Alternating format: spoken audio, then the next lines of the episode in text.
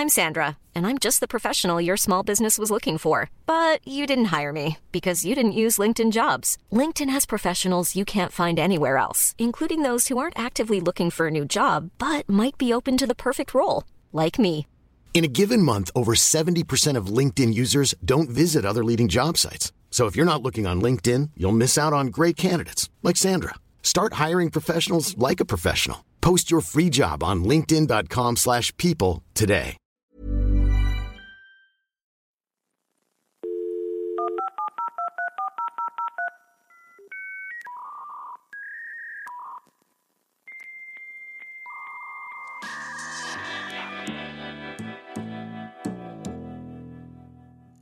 Bienvenido a Gran Invento, tu podcast diario de tecnología y negocios digitales. Hoy estamos al lunes 20 de mayo del 2019, transmitiendo desde Madrid, España. Pronto estaremos viajando, por eso especifico. Y vamos a tocar noticias muy importantes. Primero que nada, Trump firma una orden ejecutiva que beta prácticamente los productos de Huawei en Estados Unidos. Vamos a hablar también de un producto que está poniendo a temblar a GoPro. Ahora les digo cuál es. Amazon está tomando una porción del mercado de la entrega de alimentos en Europa esto por medio de una adquisición de una empresa importante. WeWork, la empresa grandísima de, de espacios compartidos de coworking, habla sobre su próxima salida a la bolsa. Esto y más en el capítulo de hoy. Comenzamos. Y bueno, comenzamos con la noticia que ustedes ya sabrán, tal vez, que Trump firmó la orden ejecutiva para vetar los productos de Huawei. Esto proviene ya de hace unos meses que el gobierno estadounidense ha estado acusando a esta empresa de espionaje, básicamente, y de otras actividades ilícitas con en relación a esta actividad. Esto obviamente viene a poner más tensas las relaciones entre el gobierno de Estados Unidos y el gobierno de China, porque lo que hace esta orden ejecutiva es que prohíbe a, cualquier estadounidense empresa em, comprar un producto de una empresa que esté sospechosa de eh, atentar contra la seguridad del gobierno de Estados Unidos y los americanos. ¿Esto qué quiere decir? Que la única empresa sospechosa en el, en el mundo de las telecomunicaciones es Huawei. Entonces prácticamente parece como algo directo. Veremos cómo evoluciona esto. Es un tema complejo que aparte tiene un, un, trasfondo bastante largo. Entonces hay un video de Vice News. Se los dejo en el link. Chequenlo, está muy bueno.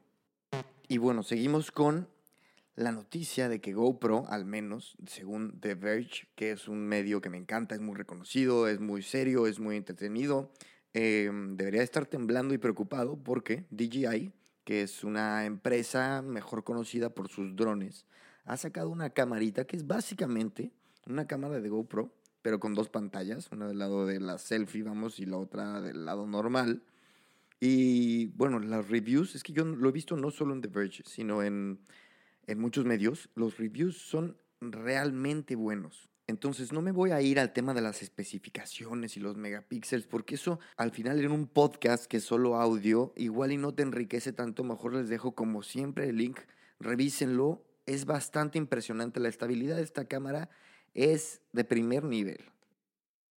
Y para los que no creen que Amazon es lo suficientemente grande, se ha encargado de invertir en Delivero, que es una empresa como Uber Eats, como Globo, 575 eh, millones de dólares. Esta empresa Delivero está basada en Londres y es una de las empresas más fuertes, sobre todo en Europa y sobre todo en UK, en Francia, en Alemania y en, aquí en España. Es una empresa con la que particularmente yo he trabajado y he visto que tienen una metodología de trabajo muy buena yo les veo mucho futuro, honestamente, en esta guerra del servicio a domicilio. Y ahora con el respaldo de Amazon, yo creo que va a ser importante. Y precisamente porque nadie ni siquiera se veía venir que Amazon se fuera a meter a esta industria del servicio a domicilio, es por lo que a la gente que nos gusta esto de los negocios digitales y tecnológicos, estamos tan ansiosos de ver cuál es el siguiente movimiento de Deliveroo con el respaldo de Amazon.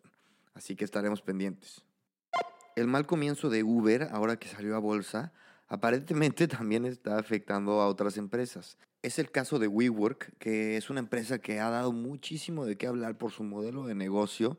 Lo que hacen es que compran un inmueble y entonces lo restauran y lo alquilan para trabajo de coworking. Esto también se critica mucho por el tema de la centrificación. En fin, el punto es que el CEO de WeWork, Adam Newman, salió a decir que no los comparen con Uber, porque como ustedes saben, Uber está presentando pérdidas desde antes de salir a bolsa. Entonces lo que los inversionistas se temen es que lo que estamos presenciando sea una especie de burbuja y que estas empresas que sí son valuadas en billones realmente no tengan posibilidades de generar retornos de inversión. Y WeWork en este tema de las pérdidas no se queda atrás porque solamente en el primer trimestre del año eh, anunció una pérdida de 264 millones de dólares. Esto sabemos que no es un indicador que hable por sí solo, porque en contrario duplicaron, eh, duplicaron sus ingresos a 728 millones, lo que quiere decir que, claro, está perdiendo dinero, pero está con un crecimiento mayor. Este es el equilibrio tan peligroso y tan tan delicado y tan criticado de las startups. Como sabemos, por ejemplo, el caso de Amazon no generó ingresos, no generó revenue hasta después de 15 años de haberse fundado. Así que bueno, la bolsa un poco tensa, los inversionistas un poco nerviosos, pero ahí viene WeWork. En lo personal, no creo, honestamente, no auguro que le vaya estupendo en bolsa a WeWork, pero ya veremos, lo seguiré informando. Y en la siguiente nota se mezclan tres cosas que me encantan. Una es Alibaba. Ustedes saben, el gigante del comercio electrónico Alibaba cree que Europa establece demasiadas reglas para las empresas de tecnología. Principalmente o puntualmente su fundador y CEO, Jack Ma, dijo a los asistentes de una conferencia que los políticos europeos se preocupan demasiado por las reglas que le ponen a la innovación. A ver, ¿por qué me gusta esta noticia? Porque no podría yo estar más de acuerdo con Jack, ¿no? Yo soy un partidario de que la innovación tiene que llegar, evolucionar y después la normativa tiene que llegar también armónicamente, pero en un proceso ya eh, donde la tecnología fue adoptada por los usuarios. Y no es el caso de Europa, que por ejemplo en París la semana pasada se acaban de regular los scooters, los patines del diablo o monopatines, aquí se dice en España, que ya dijeron que no puede regular en las aceras. Yo estoy de acuerdo.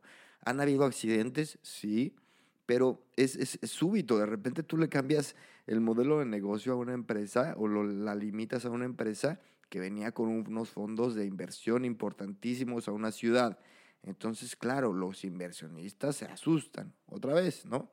Pero bueno, estoy de acuerdo en este caso. Les dejo el link de CNBC Está interesante, este hombre cada que habla nos da muy buenos insights, así que se los dejo, échenle un ojito.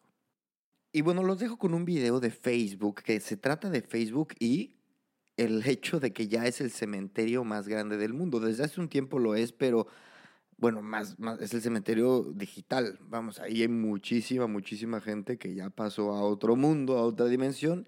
Y este video de, de BIM, este medio que pertenecía a Casey Neistat, habla a profundidad de qué pasa con la gente y los perfiles de, los muertos y, sobre todo estos temas de privacidad que nos tienen un poquito nerviosos a todos. Si les soy sincero, yo creo que muchos exagerando con este tema de la privacidad, pero es muy interesante. Así que les dejo el video, échenle un ojo. Y bueno, yo me despido. Em, el capítulo de mañana también va a estar muy, muy bueno porque hay muchas noticias. Este fin estuvo bastante activo. Por favor, escuchen la entrevista con Juan Sotres que publiqué el viernes pasado. Les va a encantar. Yo sigo muy contento de la entrevista y bueno, que tengan excelente semana. Me despido y hasta mañana.